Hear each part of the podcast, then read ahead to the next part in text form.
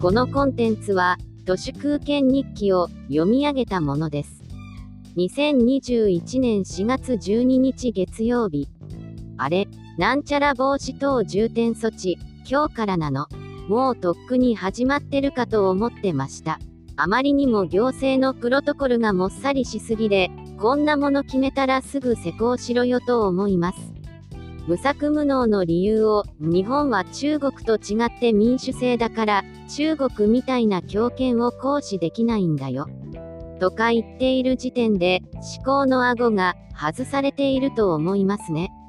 まあでもコロナって、雨に降られるようなもので、東京や大阪のような豪雨エリアで、自分だけは雨に降られないようにしていても、一定の確率で土砂降りや突風に勝ち合うのは、避けようがありません。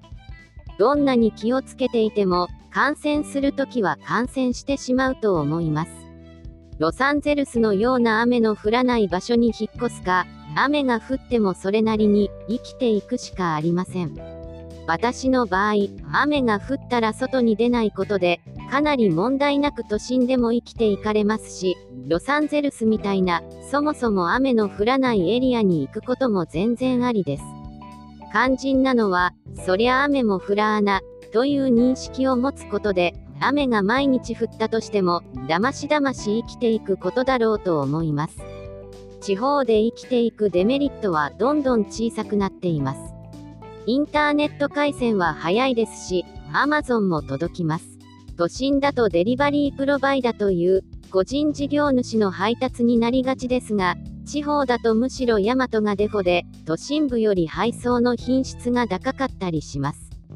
都心じゃないと生きていけない理由があんまり思い浮かびません。住むエリアによって情報の非対称性なんてもうありません。